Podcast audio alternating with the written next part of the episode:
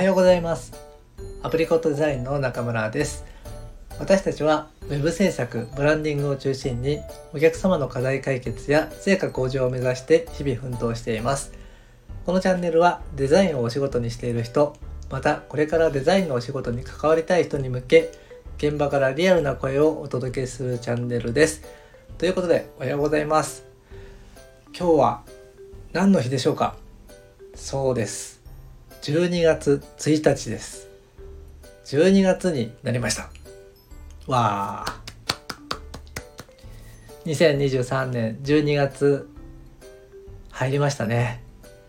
あと1ヶ月で今年が終わるわけですね。そんな感じでちょっとね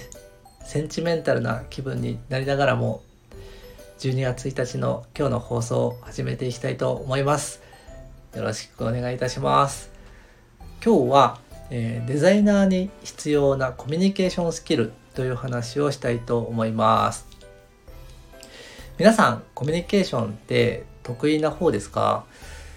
僕はですね、えー、どちらかというと苦手な方なんですよね。でねあのできれば人と話したくないタイプなんです。あのネクラなタイプなんです。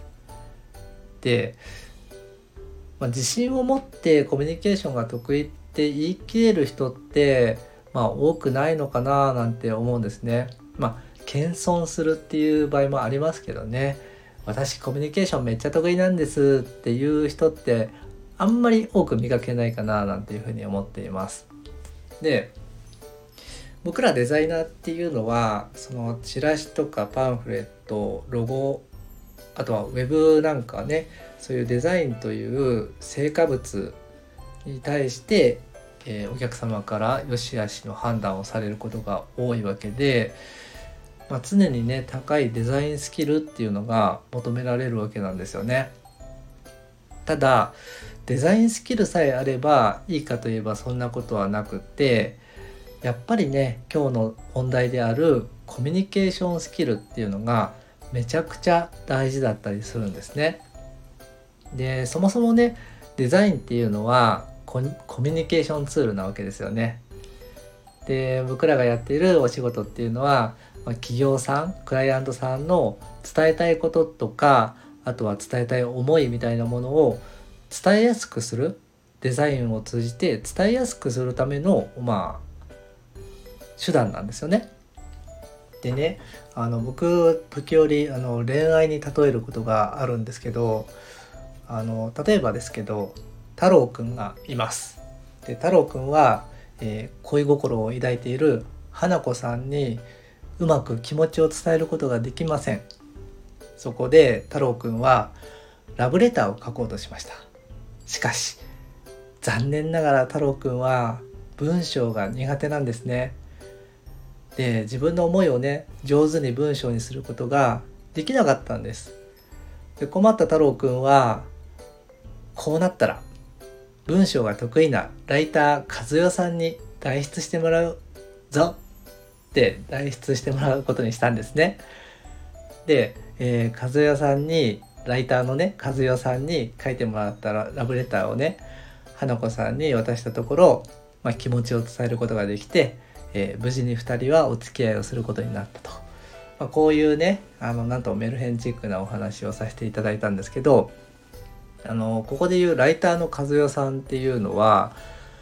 まああの文章のプロなんですよね。だから綺麗な文章を書けるわけです。だからといって、えー、太郎くんの思いを伝えられるようなラブレターが書けるものではないんですよね。でどうやったら太郎くんがあ太郎くんが持っている気持ちを花子さんに伝えられるかって考えた時にやっぱり、えー、花子さんに対してどういうところが好きなのかとか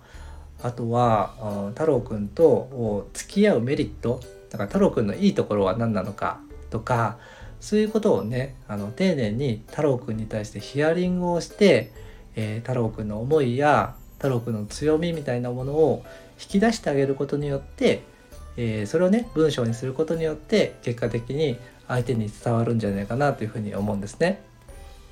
でなんとなくお察しの方はいると思うんですがここで言うねライター和代さんっていうのは、えー、我々デザイナーですね思いを伝えたい人に対して、えー、丁寧にヒアリングする力が必要だよっていうことを言いたかったんでこんなあのメルヘンチックなお話をさせていただきましたで話はちょっと元に戻しますと、まあ、デザインとは伝えたいことや思いを伝えやすくするための手段ですねでそのためには伝えたいことや思いをきちんと把握しないとデザインというのは作れないんですよね。でそこで必要になってくるのがコミュニケーションということなんですね。であのコミュニケーションってそのコミュニケーションのね質っていうものが僕はそのままデザインに現れると思っています。であのコミュニケーションの量だけだとあの足りなくてあの量よりもやっぱり大事なのは質だと思うんですよね。でその質がデザインに現れると。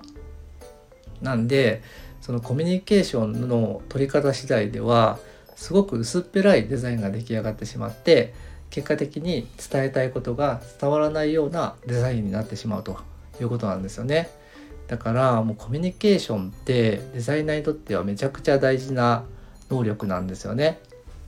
でねこのコミュニケーションスキルっていうのはどうやったら高めることができるかっていうとまあ、僕らはねあの日頃誰かとお話を毎日するじゃないですか。あんまりね誰とも喋らない日っていうのは、まあ、休みの日はあるかもしれないんですけどお仕事をしていれば誰かどうかコミュニケーション取るじゃないですか。でそのコミュニケーションのコミュニケーションを訓練だと思っていただいた方がいいのかなっていうふうに思います。日々ねその訓練するチャンスがあるっていうことですよね。でそこでねあの訓練方法みたいのがありましてこれをちょっと一つご紹介すると、えー、お話をする時にね誰かとお話をする時に自分のですね心の矢印っていうのを相手に向けてあげるっていうことなんですね。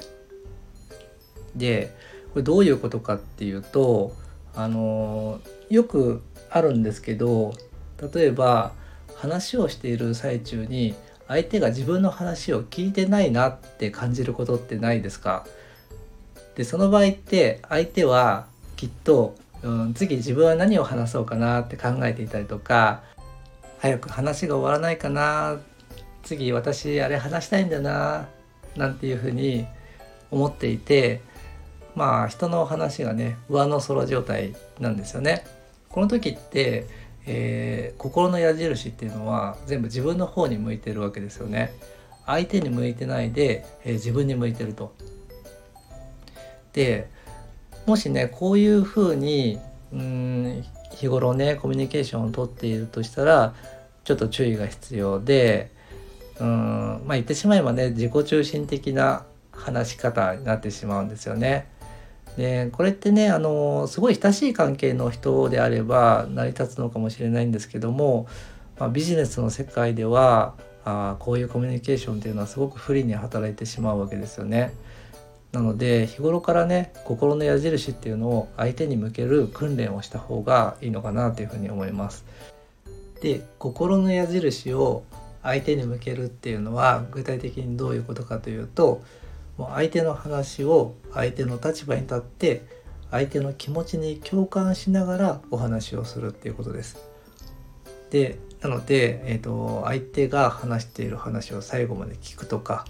そういうね小学校で習ったようなことなんですよね。でかつ、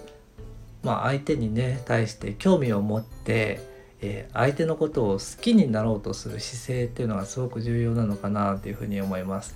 こういうのをね日々訓練して身につけておくといざお仕事の打ち合わせの際にですね相手の伝えたいこととかあと思いっていうのをきちんと引き出すことができるんじゃないかなというふうに思います。はい、まあ、今日はねコミュニケーションスキルが大事だよっていうお話をさせていただきました。もうねスキルがどんなに高くてもコミュニケーション能力がなければ相手の伝えたいことっていうのをねきちんとヒアリングすることができないので、まあ、結果的にね高いスキルを持っていたとしてもいいデザインにはならないと伝わるデザインにはならないということなんですよね。なんで、えー、日頃からねコミュニケーション能力は高めていきたいところですね。